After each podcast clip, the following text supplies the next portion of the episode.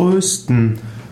Trösten bedeutet jemandem Trost schenken oder auch Trost erhalten. Man kann einen seelischen Halt bekommen, Zuversicht, Ermutigung im Leid bekommen. Das bedeutet getröstet werden. Was kann dich trösten? Was gibt dir Trost? Manchmal kann ein gutes Wort von anderen dich trösten. Manchmal kann es helfen, an Lernlektionen zu denken.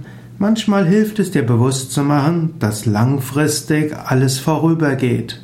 Freundliche Worte, freundliche Gesten können dich trösten und auch das Gefühl, dass letztlich hinter allem eine göttliche Wirklichkeit ist.